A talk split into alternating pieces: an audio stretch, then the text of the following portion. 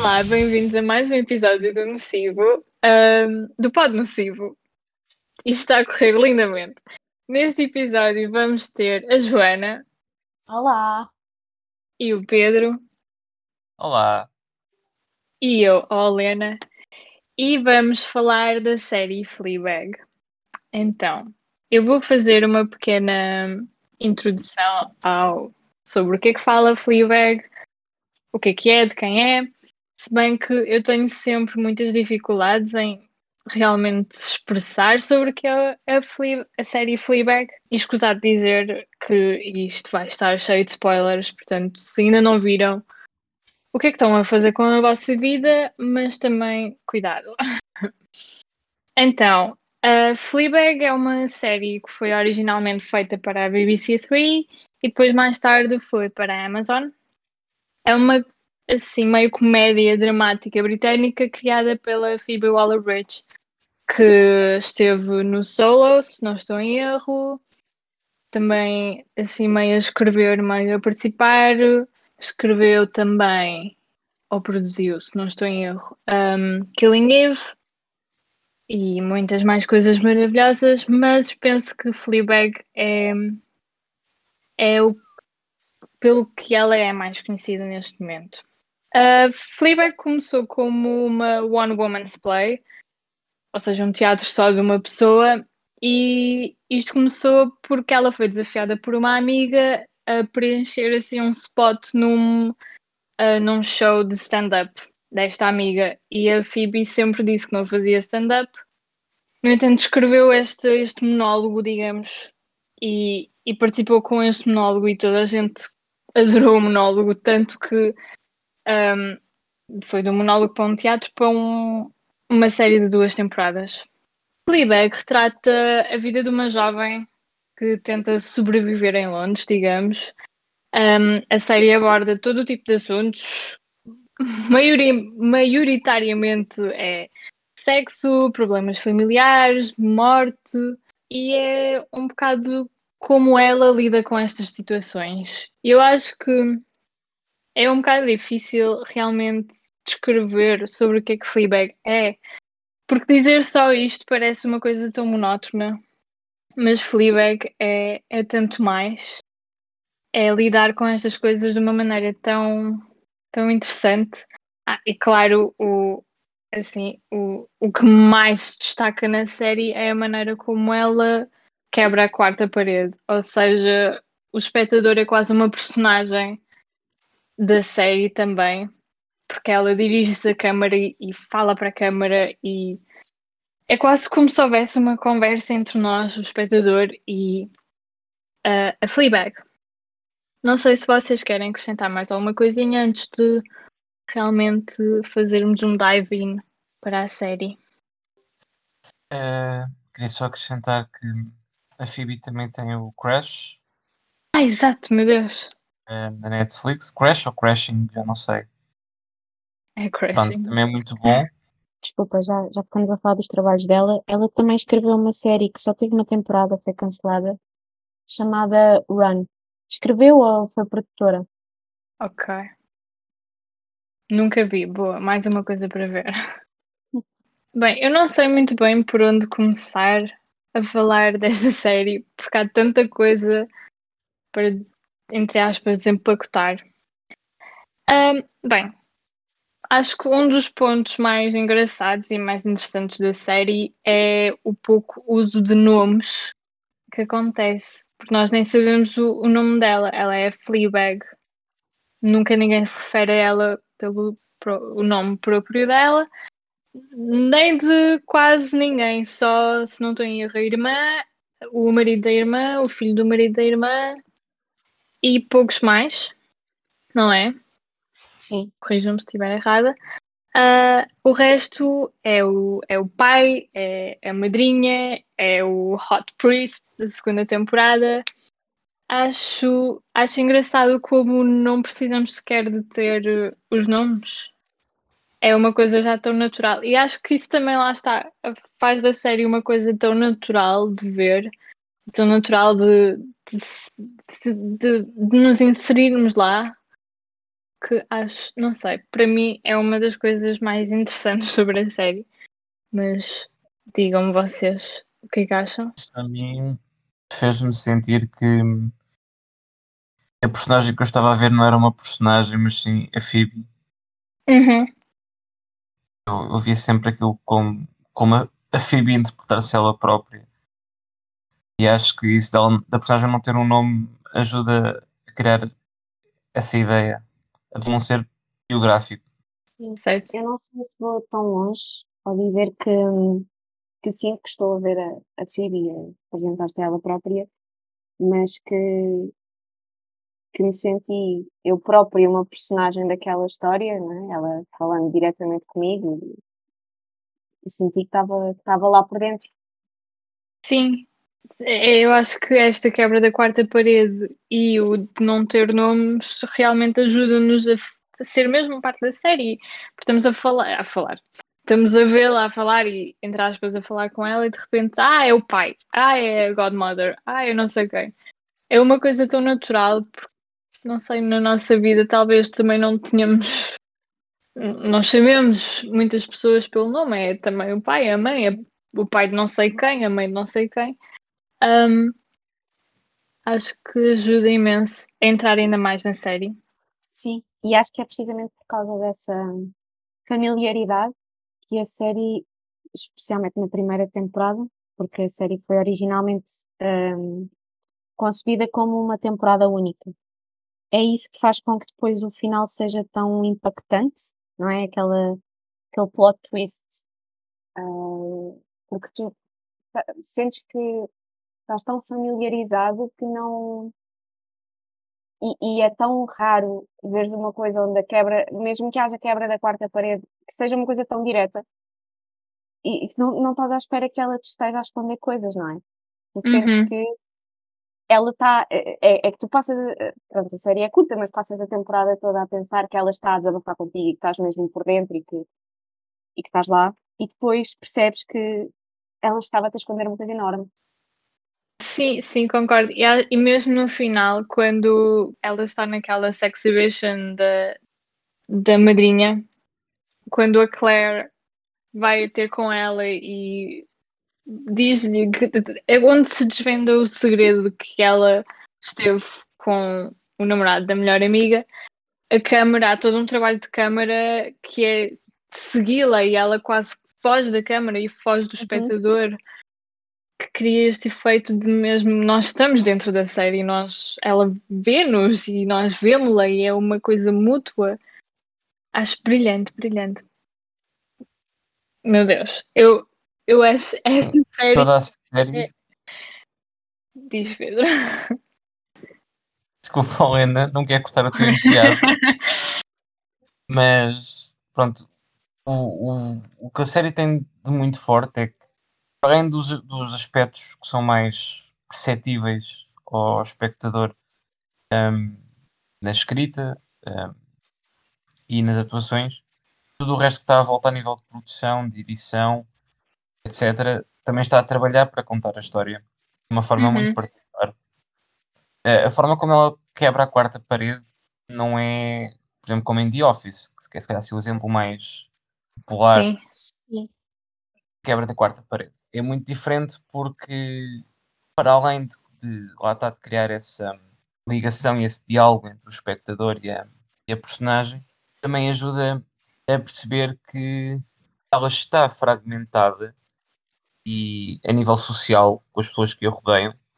Tem uma, uma relação complicada com a família, eh, não tem assim amigos e, e a única amizade que é demonstrada é em flashback os motivos pronto, que depois sabemos.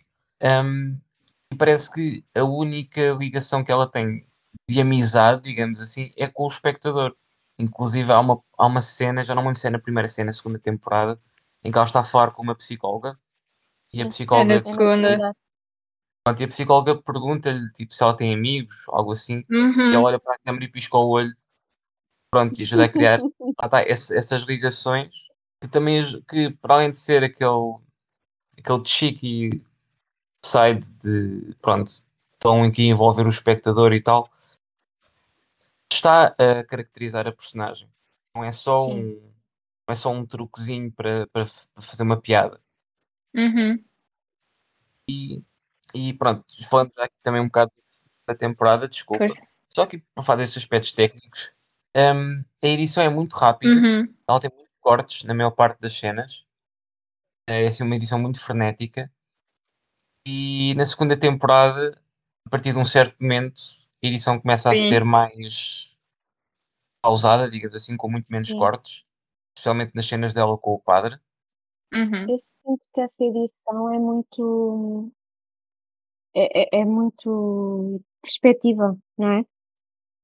É completamente controlada pela perspectiva sim, dela sim. enquanto Sim. personagem. Claro. Um, pronto, eu ia dizer que na segunda temporada há uma fase em que própria- os próprios personagens fo- fora dela, ou seja, o padre, percebe que está a haver uma quebra da quarta parede. Sim.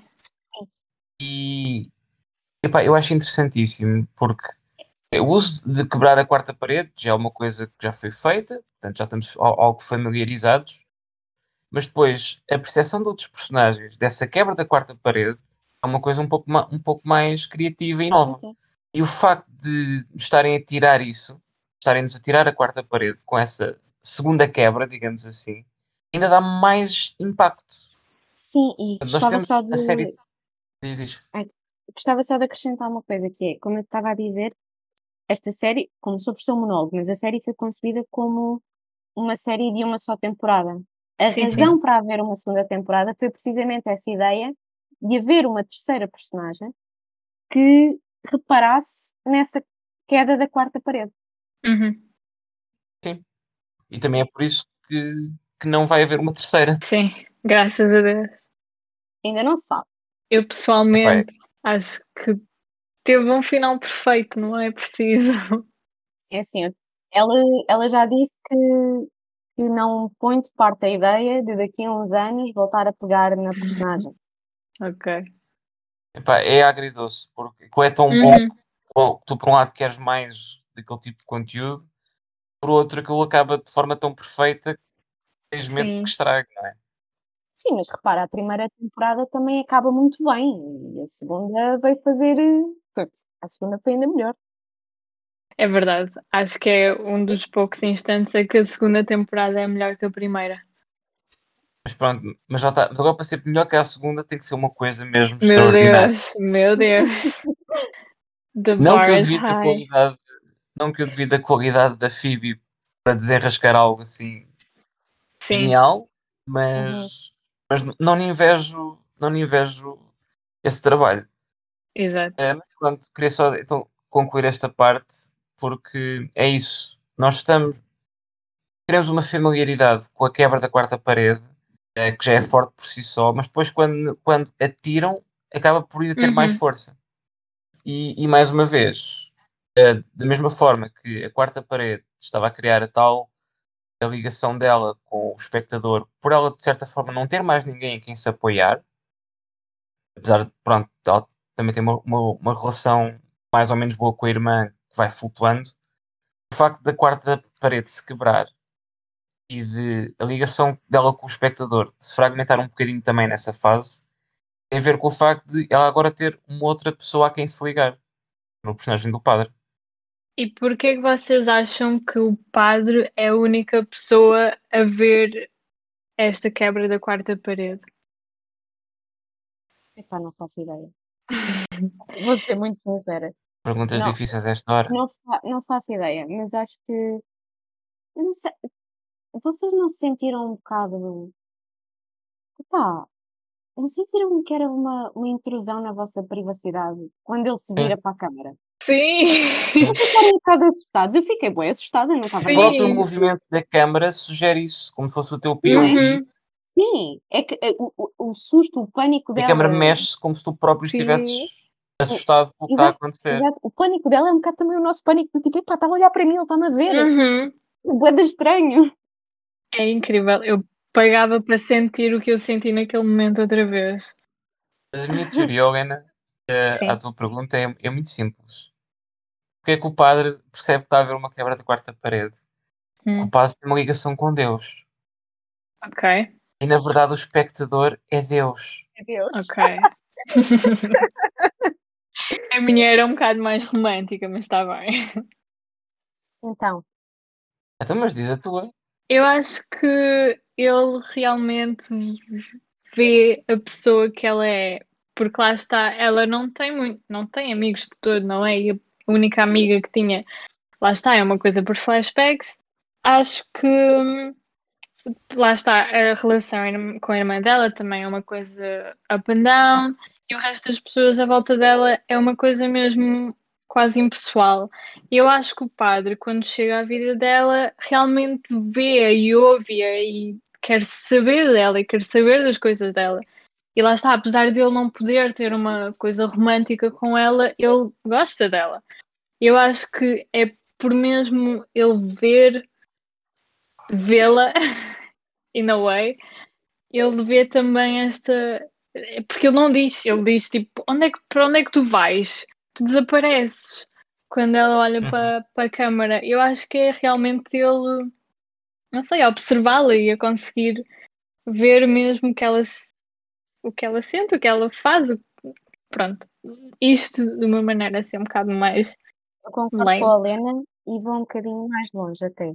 Ok. Ahm, seguindo essa, seguindo essa linha de pensamento, e, e acho que po- podes, podes ter razão, ahm, acho que ele, ele vê, ele vê-nos, vê a queda da quarta parede porque, porque vê ela, mas eu acho que vê uma parte muito específica dela, Uhum. que é a parte profunda dela, ah, porque agora pensando nisto de quedas de quarta parede e não sei o quê, ah, vocês estão a ver aquele, aquele frame quando a melhor amiga dela está à beira da estrada? Sim. Ela está a olhar Ela para olha para, para a câmara. E certo. isso é o que está mais, é a camada mais profunda da Fleabag, porque é aquilo que ela está a esconder. Uhum. Assim como nós somos um bocado também uma coisa que ela está a esconder, é uma coisa só dela.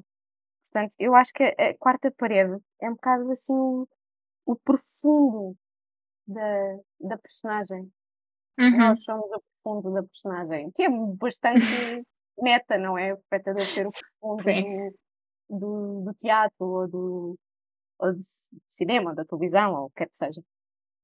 Certo. Ahm, sim, diz Pedro. Também vejo isso de outra forma, eh, que vai, que vai de encontro à tua teoria, eh, de ele ser a pessoa que de facto olha para ela e repara nela e nos pormenores, etc. E é, de facto, ela é um bocado invisível para as outras pessoas. Ou então vê-na de uma forma muito redutora. A maior parte dos homens com quem ela se cruza Exato. Olham para ela como sexo. A, a madrinha dela literalmente ignora. Eu estou-me a lembrar daquela pintura que ela faz. Sim! Porque ela está de costas. Fleabag Ah. fica virada de costas, não se vê a cara dela. O pai também acaba por ser um, um bocado negligente com ela. eh, e pronto, quase toda a gente quando se refere a ela como uma pessoa problemática. Uhum. Então, eu acho que é- às vezes é tão simples quanto ela está também a fazer a, quebra da quarta parede ao pé destas pessoas, e se elas dessem o mínimo de atenção, também iriam reparar, mas elas não lhe dão atenção. Uhum. E pronto, e reforça essa ideia de que o padre é de facto a pessoa que tenta de facto vê-la como ela é. Também estas pessoas estão sempre à espera, à espera, à espera que ela que ela atraia atenção para si, não é? Porque há sempre, é, pegando no, no jantar da, da- da- do início da segunda temporada, hum, há sempre eles a perguntarem, vá, o que é que tu vais fazer agora para chamar toda a atenção para ti? O que, é que, que drama é que vais criar para toda a gente ter atenção para ti? E ela está ali quietinha no canto, tipo, na dela. Acho que também é um bocado. É, é- é o que estavas a dizer, toda a gente vê-la como problemática, como pronto, esta gaja vai chegar, já vai fazer. Exato. Ahm, sim, Mas ela própria vê-se um bocado dessa forma. Sim, sim, Sim, sim, sim. Especialmente na primeira temporada. era isso que eu ia dizer. Acho que na primeira temporada ela aí é mesmo problemática, não é? Ahm, bem, aquele final eu pessoalmente senti-me traída como nunca. Pois. eh, Meu. Deus do céu. eu, eu parei, eu fechei o Amazon e eu respirei fundo. para depois, Agora, logo a seguir, ver a segunda. Diz. Vocês se- sentem que tiveram closure em relação a esse plot dela e da amiga? Sim, Sim. porque hum, é, é, é série, e há bocado estávamos a E falar não questões mais senti que ficou algo por resolver. E pá, eu não. Porque eu sinto que eh, em relação à, à edição e à montagem muito especificamente, aquilo é muito é, é muito perspectiva, não é? É a perspectiva dela. Mas o resto, aquilo é uma coisa bastante hum, bastante realista, na medida em que não tem ali nada que se destaque. Por exemplo, no outro dia estávamos a falar do Breaking Bad, onde aquilo visualmente tem elementos que se destacam, por muito puxados ao cotidiano que possam ser. Esta é de facto cotidiana. Uhum. Hum, e portanto, e aquilo, a série é muito realista também porque ela é uma pessoa muito, pá, muito banal, mas no bom sentido, porque ela não é, é muito, pá, é boa, é má, é irónica, é cómica, é triste, é, é tudo ao mesmo tempo, é uma pessoa normal nesse sentido. E portanto, a- a- quando a série começa, aquilo que aconteceu com a amiga dela, ela está a tentar ultrapassar aquilo, não é? Hum, É um processo individual de luto, de culpa, mas aquilo já aconteceu. A partir do momento em que isso é desmascarado, eu sinto que é uma coisa que fica resolvida. Porque é nós eh, sabermos disso é um bocado também o assumir dela, não é? É um bocado o resolver dessa Sim. e portanto e, e- e é muito também realista mais uma vez porque a vida é um bocado assim, não é? Tu já não vais poder fazer nada, não vai haver aquele momento em que tu vais de certo modo pedir desculpa e há uma Uhum. coisa como se a pessoa que estivesse morta sente isso, pá, não sente, a vida não é assim. E portanto, acho que a partir do momento em que estás nesse jogo de realismo, hum, eu ganho, ganho a closure que preciso porque a vida segue e ela segue. Sim. Ah, já agora tenho outra pergunta para vocês em relação a este tema, e foi uma coisa que eu percebi que havia pessoas com duas perspectivas em relação à amiga e à morte da amiga. Ah, vocês viram a morte, ou, ou seja, a razão para a morte da amiga para vocês foi porque ela descobriu que o namorado dela só dormiu com alguém, alguém sendo desconhecido, ou porque ela soube que era a Fleabag, que foi a Fleabag que dormiu com o namorado dela. Não, ela não soube que era a Fleabag. Ok. E tu, Pedro? Eu não, eu não tenho uma opinião concreta sobre isso. Ok. Ah, eu tenho. Elas até têm uma conversa sobre isso. Ela não soube que era a Fleabag. Sim, sim, sim. Ela diz que he slept with someone e não Yeah. sei o que, não sei o quê. Mas por acaso, eu no final, mesmo quando vemos a frame da amiga a chorar à beira da estrada, eu tomei Sim. isso como ela. Mas ela não se tenta suicidar, aquilo foi um acidente. Eu sei, eu sei, eu sei.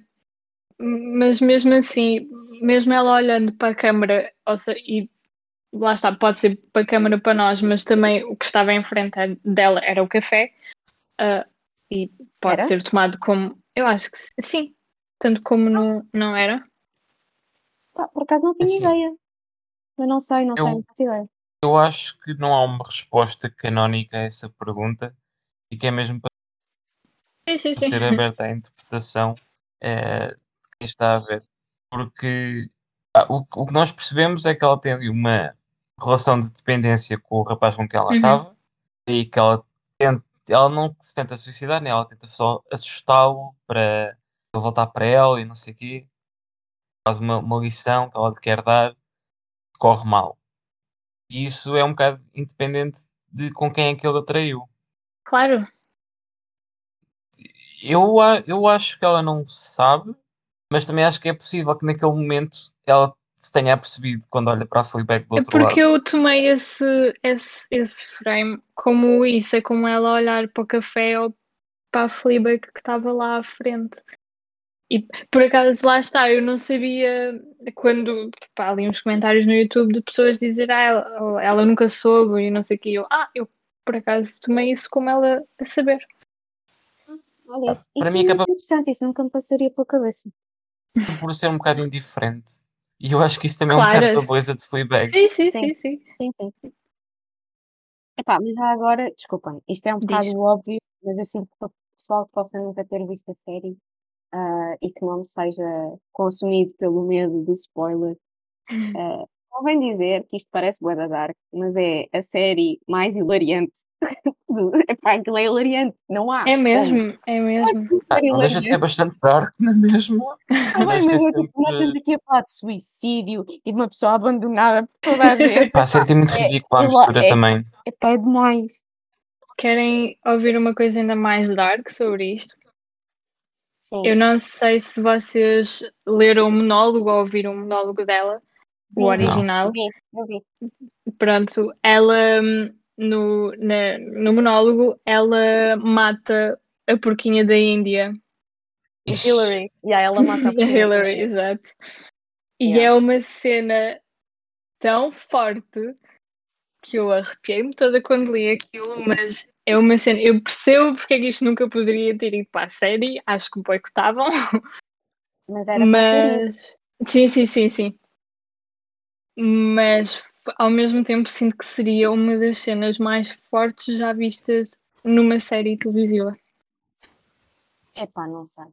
Eh, Eu sou muito. ah, não sabendo o contexto, estou só muito curioso. Não, ela mata Ah. aquilo porque não consegue suportar eh, aquilo, credo, Nossa Senhora. Que Ela mata o porquinho da Índia. Porque não Por consegue. lembrá-la da amiga. Sim, não consegue bem suportar, porque foi uma prenda dela para a amiga e era o porquinho da Índia da amiga e ela nunca teve. A primeira temporada também, essa questão está tá mais focada. Ela não tem propriamente uma, uma relação com o porquinho da Índia, ela não gosta particularmente do porquinho da Sim. Índia, ela mantém que era da melhor amiga. E no monólogo ela, ela toma essa Se eu me opção. lembro bem, o que acontece mais ou menos é quando ela está com aquele gajo dos dentes grandes. Sim. Sim. Na, na cena a seguir, ele assusta-se com, com a Hillary no chão. Sim. O que acontece no monólogo é que ele dá-lhe mesmo um pontapé e ela vai Ah. a voar para não sei aonde. E a Fleabag descreve tipo, quando ela pega nela, sente os ossos todos partidos dela e a, e a porca tipo, a fazer barulhos. E ela começa a entrar ali numa crise existencial, mesmo muito má, e acaba por sufocá-la contra ela. Uhum. e ainda bem que isso não acontece na série. Pá, mas não sei Isso é se seria much. das cenas mais. Epá, é assim, eu nisso, pronto. Pessoalmente, Eu acho que não aguentava. Eu ainda bem que este podcast não tem mais gente a ouvir, Parece-me porque senão ia-me cair o mundo todo em cima. Mas eu acho que, epá, a morte de um pequeno da Índia não é propriamente a morte de um bebê. E isso nós já vimos, portanto, epá, Tudo bem, mas pronto, era o bebê da seria. Epá, mas, mas não era, é tipo aquelas pessoas, perdoem-me, vá, desculpem, desculpem toda a gente que vai ficar super revoltada com o que eu vou dizer. É o mesmo que dizer que um cão é um filho, porque não é. Pá, Pronto. Só vamos entrar por aí. território. Ah, território tenso. Ahm, mas pronto, vamos seguir. bem, então e o vamos casting seguir. secundário? Exato, exatamente. Andrew Scott, rei Olivia da minha vida. Olivia, meu Deus, esta série tem de tudo. É. E a, a- Olivia eh, pediu para estar na série, porque a personagem não existia. Uhum. E a personagem que ela faz. É a melhor personagem que há. É genial. incrível. Essa sim é genial, pá. É que, epá, é tão. Ai, é tão macabro. é tão bom. E, ah, e já agora, por causa daquela questão dos nomes, ainda bem que a Godmother não tem um nome, porque sempre que tu ouves falar nela e sabes que é a Godmother, está lá latente a questão da Mother, não é? Daquela substituição que ela tenta ser um bocado, mas de uma forma muito É. positiva. Portanto, essa em particular, felizmente não tem um nome. A forma como ela. O cinismo dela e a passivo-agressividade dela são tão, tão perfeitas. É num equilíbrio tão no limite e tão bem feito que ela parece a pessoa mais simpática do mundo, mas tu queres espetar-lhe uma faca no pescoço. Meu Deus. Uhum. Eu Sim, sim. não, eu não sei, eu não sei o que é que eu sinto, porque eu percebo o amor, o amor-ódio, não é? Mas eu, eu, eu acho que só tenho ódio por ela mesmo. Epá, pois. Eh, ela é absolutamente detestável. Caraças. É, como é que alguém faz uma personagem destas? Nós podemos dizer palavrões aqui. Só desta Ah, vez. sim. Acho que sim. Eu acho, acho que a palavra que melhor a define é putéfia. ok. Ah, acho que é o que ela é. Mas digam-me vocês. Ah, eu. Meu Deus. Eu não aguento. Eu. Lá está, esta série fez-me sentir coisas tão intensas com Ela coisas tão é pequenas. das vilãs mais assustadoras. É verdade. É, tipo, a personagem dela é, é assustadora porque é super real. Tipo, estas pessoas Uhum. existem. E depois o facto dela ter aquele escudo de ser uma artista feminista que a torna quase intocável ainda é mais assustador. Porque ela também deturpa um bocado esses conceitos. sim, sim. Ela é uma pessoa altamente narcisista que utiliza a arte dela para se destacar ela própria sobre os outros. Sim, a forma como ela trata o pai da Fleabag epá, é abaixo de cão. Ah, No final, no casamento, que ela nem sabe o ela nome não do sabe o nome. Ah, O, o pai que também. É Assim, eu acho que o casting secundário mais recorrente é todo incrível naquilo que está a fazer. Digamos, um Conas em relação à, à, à atual mulher dele. É um simp autêntico de volta dela, a fazer tudo o que ela quer. Mas depois também tem momentos de, de carinho para com a Fleabag. Dos, dos- das poucas pessoas que lhe dá algum tipo de carinho é o pai, em momentos muito específicos. Ainda que depois ele volta a ser um bocado insensível para com ela. Tu acabas por empatizar um pouco com ele. Ah, E é que estes Sim. personagens têm todos um, um equilíbrio entre se- lá está, tu conseguires empatizar com eles, mas depois também têm tantos defeitos que nunca gostas completamente deles e mantém-se ali muito o equilíbrio lá está, de serem pessoas normais, é isso. Sim. Ah, por falar em pessoas normais, outra daquelas personagens que existe mesmo. é- é- é- há pessoas assim e nós conhecemos. É a irmã dela. que é deliciosa, a irmã dela. Eu é- é- adoro. é- a ela é hilariante. Eu Ela é adoro. E a a irmã dela é a minha personagem preferida da série. Epá, é, mas é que é, é assim, acho que depois também acabas por te identificar mais com certas personagens, não é? Por, por causa da personalidade de cada um, mas eu pessoalmente também tenho uma personalidade um bocadinho type A, portanto há certas coisas que ela diz e faz que epá, e parte-me a rir, parte-me a rir com aquilo, porque aquilo é tão real, certas, certos pormenorzinhos, parvos, é que aquilo é mesmo, as pessoas existem mesmo assim e ao mesmo tempo é tão bom tu estás a rir de ti próprio, não é? Porque tu reconheces características daquelas. Uhum. Não, a irmã dela é. Lá está. Cada personagem ali é qualquer coisa, mas a irmã. Aquela cena dela do corte de cabelo. Eu preciso daquilo tatuado em mim. Porque é tão bom. Meu Deus. Sim. Ela parece um lápis. I look like a pencil. E, depois, e, o- e o que se segue da Fleabag a gritar com o cabeleireiro é do, Sim. pá, não há mulher nenhuma no mundo que não tenha visto aquilo e tenha dito obrigada. Finalmente pá, alguém fala. A sério. Da importância que é um corte de cabelo. Caraças, mas real. Tão real. É, é muito real. É que por muito útil que, que possa ser e que nós às vezes tenhamos pudor em falar disso, é pá, é verdade. Porque tu tens que andar depois com aquilo todos os dias. É, Tu não podes escolher tirar aquilo para ir para o trabalho. Tipo, tu tens que viver com aquilo, é muito importante. Uhum. É, é muito bom. E claro, The One and Only Hot Priest, que para mim. Oh, é assim, lá está, é como eu disse. Eu amo o, o Andrew Scott com Yeah, tudo que eu tenho. Yeah. Ele é perfeito, mas tão perfeito que é ridículo. para esta personagem. Ele é muito bom ator. Muito Ah. bom ator. Incrível. Cada fala dele, cada, cada coisinha, meu, as raposas. Ah, Sim, sim, sim. Perfeito. É assim, eu não vou dizer que o Hot Priest me marcou mais do que o Moriarty dele, Ah, mas sim. é incrível, porque ele é um ótimo ator, mas acho que Uhum, como a primeira coisa que eu vi dele foi logo o Moriarty, onde ele vai tipo, a Sim. sítios inimagináveis, que a pessoa fica, como, é, como assim? Como assim? Pronto, eh, assim que eu soube que ele ia fazer isto, eu fiquei, vai ser genial, porque ele é Sim. genial. Não, não tive aquele, não fiquei surpreendida.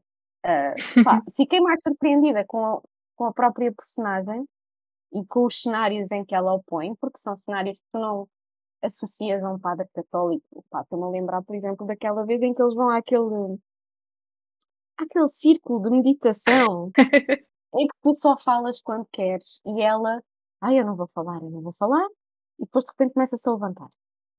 Ahm, e, e aquilo que diz é: eu tenho medo de ahm, se, que se tivesse mamas maiores, não seria tão feminista. Sim. Pá, e tu estás à espera que um padre católico ao ouvir isto fica um bocado chocado e ele parte-se a rir, como nós nos partimos a rir. É tipo, como assim foi isto que ela disse? Sim. de todas as coisas no mundo. Portanto, acho que fiquei mais surpreendida com a personagem do que propriamente com ele ou com a qualidade dele enquanto ator, porque é brilhante. Pronto, É há pessoas verdade. assim, dotadas, pronto. E ele bem Eles- estudou. Sim, eles no início estabelecem que ele é o cool priest, não é? Yeah. Porque ele já no jantar ele diz as neiras e não sei o que, não sei o que. Então Sim, sim, sim, sim. há logo ali Yeah. estabelece o, o tom da personagem que isto vai ser. E ele não foi alcoólico? Ou ou estou a sonhar? Os pais foram, se não Pais, tem pais erro. é que foram. Ah, ok, Sim. ok. Ou se- quer dizer, ele também estava sempre a beber, não é? Um bocado às escondidas, mas também ia, ia bebendo. Então, se calhar, não está tão longe disso também. Uhum. Ahm, queres acrescentar alguma coisa, Pedro? Pá, eu fiquei sem net uh, alguns da conversa. Eu ia. Em, em relação ao padre, não há muito mais a dizer. Um, até acho que fica bem serem vocês a falar sobre ele. Um, mas Para não queria fazer só um, é, queria fazer só um reparo há pouco sobre a conversa da, da Claire e, do, e daquele episódio do cabelo dela. eh, que a Joana estava a comentar que, que é muito relatable e da importância do corte de cabelo. Isso chama- chama-me a atenção para um dos aspectos que eu gosto muito da escrita da, da Phoebe, que hum, tipo, ela tem ali aquele lado feminista e de mulher independente e tudo mais, e, e transparece isso muito para a série, mas também mostra o outro lado. Hum, como por exemplo com, com a personagem da Godmother, que eu já mencionei também, e nesta parte tanto traz esse lado relatable de- do discurso que ela dá ao cabeleireiro, eh, a criticar e não sei o quê, por causa da importância do corte de cabelo e tal. E depois ele mostra-lhe a foto e aquilo de facto era o corte de cabelo que ela queria. E desconstrói depois esse lado também. Ehm, pronto, e depois estou a acrescentar que acho que a Claire é a personagem com o maior character development da série Uhum. toda. Sim. Ao longo das duas temporadas tu vês um- uma mudança e um crescimento nela brutal. Não sentes tanto noutras personagens, que se mantêm mais como personagens tipo, não é? E a da Claire vai evoluindo de ser só tipo a mulher neurótica fechada no casamento dela para se tornar de facto uma mulher independente e que vai atrás daquilo que quer. E, e à medida que ela se vai tornando mais independente, vai se tornando cada vez mais próxima e amiga da irmã da Fleabag. Uhum. Uhum. É verdade, sim. Falando de casting, eh, acho que o casting que eu gosto menos, e atenção, gosto porque lá está, não há, não há mau casting, mas aquele que eu acho que é, gosto menos porque acho que é mais óbvio, é o do marido, é o do, ai, credo, do marido da Claire.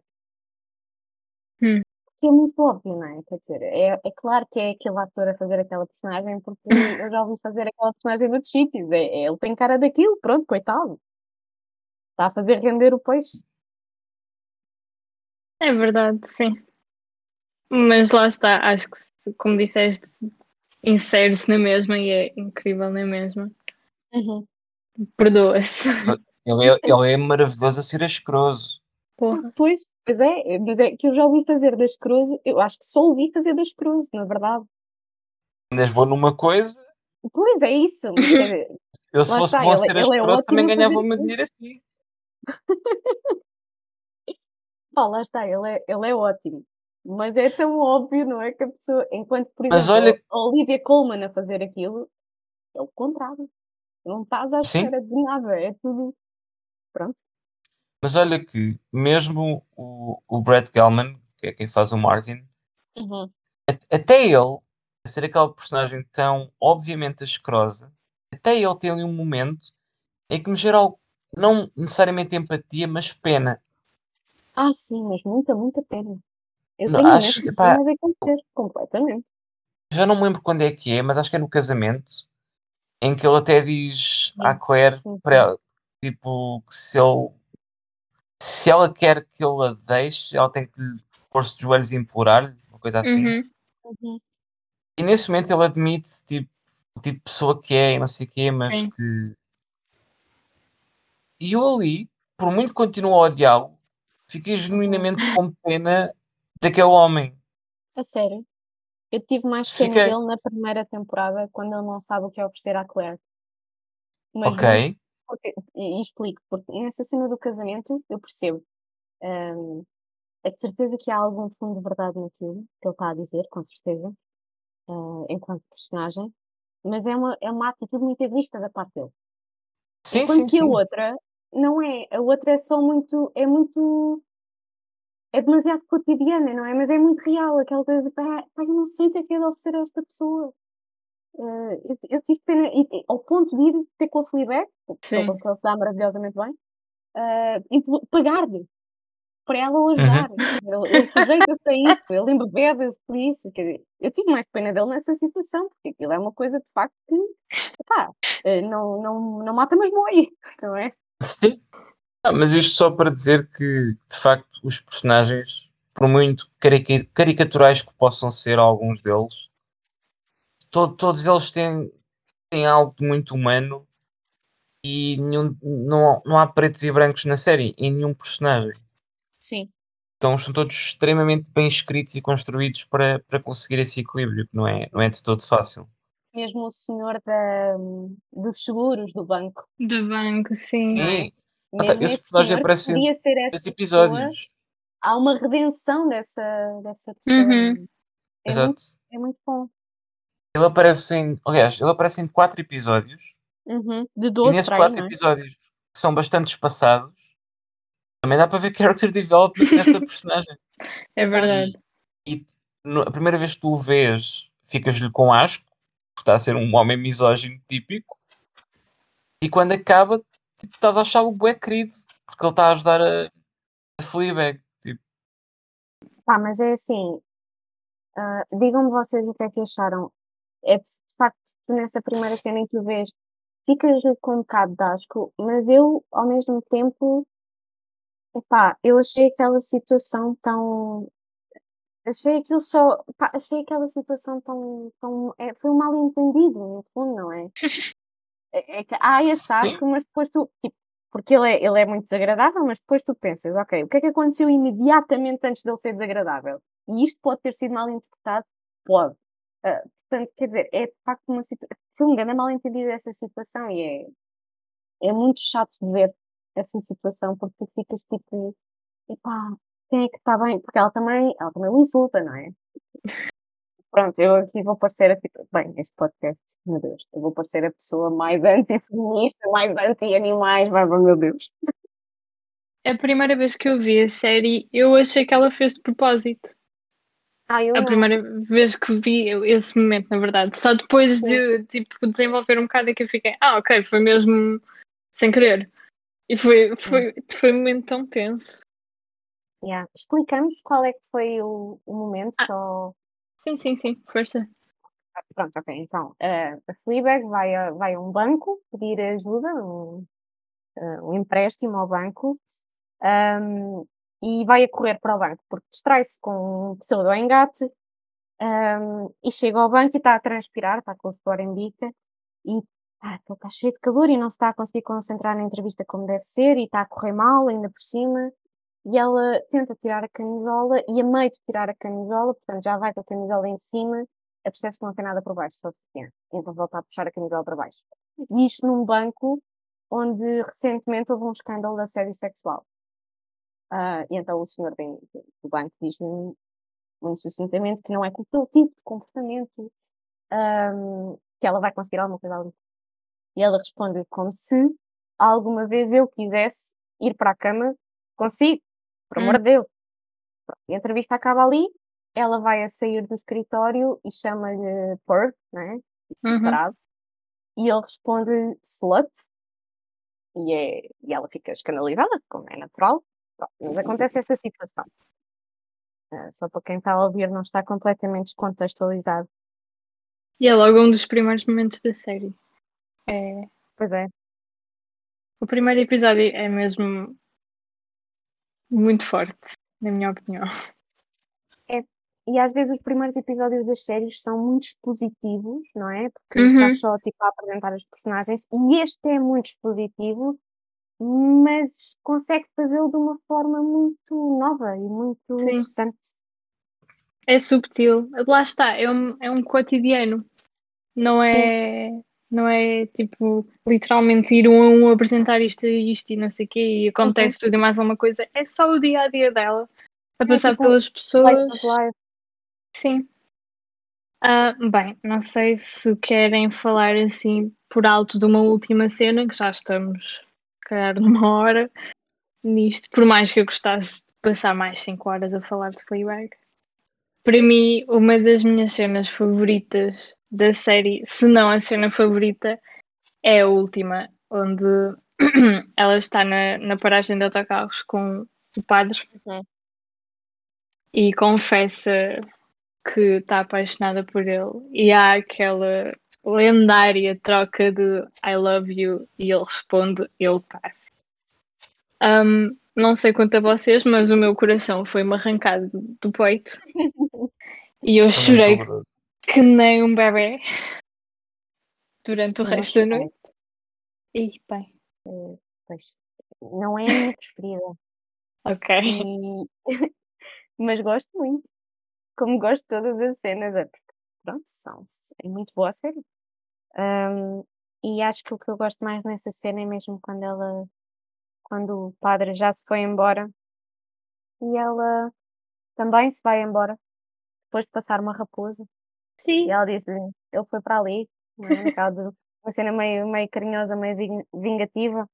E nós vamos com ela, não é? Como vamos sempre, estamos sempre do lado dela, estamos, como tu dizes, destroçados por ela. E ela olha para nós e diz: Não, agora, agora, vou, agora vou sozinha. Agora vou à minha vida, eu estou bem. Isto foi, foi triste, mas eu já estou num. Eu já estou num- numa posição na minha vida em que consigo lidar com isto. Eu já não preciso de vocês. Uhum. E- mas não de uma forma maldosa. é Nós percebemos que nós éramos uma, uma parte necessária para a evolução dela enquanto pessoa, não é? Nós somos o conforto dela e ela já, já consegue estar numa posição na vida dela, numa posição de maturidade em que já não precisa de nós. E isso também, enquanto espectador, dá-nos conforto no fim, não é? Sim. Pedro, não sei se queres adicionar mais alguma coisa. Ah, eu não tenho uma cena preferida especificamente, mas tenho um episódio preferido que é o, o da exposição da, da Godmother. Sim. Acho que é o último episódio da primeira temporada. Uhum. Eh, pá, para mim é um poço de ansiedade e de revolta do início ao fim. Já agora, Ehm, desculpa. A banda sonora nesse episódio, É incrível. epá, incrível. E de resto, só aqui a título de curiosidade, os próximos trabalhos da Phoebe Waller-Bridge vão ser entrar no próximo filme do Indiana Jones. Com o Childish E- uh, Com o Não, Gambino. não. sim. Ah, não? Não, não, não. Não. O Childish Ok. Gambino é uma série que ela é co-criadora e também vai Ah. protagonizar Ah, meu com o. Childish Gambino, o Ok. Donald Glover, Ok. sobre o Mr. and Mrs. Smith, Pois é, que é aquele, É. aquele filme Ah, do ok. Brad Pitt com a Angelina Jolie. Certo. Vai agora haver uma versão em série com a Phoebe Waller-Bridge. Uhum. E a Atlanta também é uma grande série, já agora. Muito, muito cómica. Nunca vi por acaso. Muito bom. Ahm, pronto, se calhar ficamos por aqui. Sim. Obrigada a todos por ouvirem. Obrigada, Pedro e Joana, por participarem. Quais serão os próximos? Sim, Pedro, força. É isso que eu ia dizer. Eh, eu creio que este é o último episódio do ciclo de séries. E o próximo ciclo será eh, filmes no ar. E creio que vai começar com o Nightcrawler. Com a participação especial do José Duarte. Ok. Obrigada e até a próxima.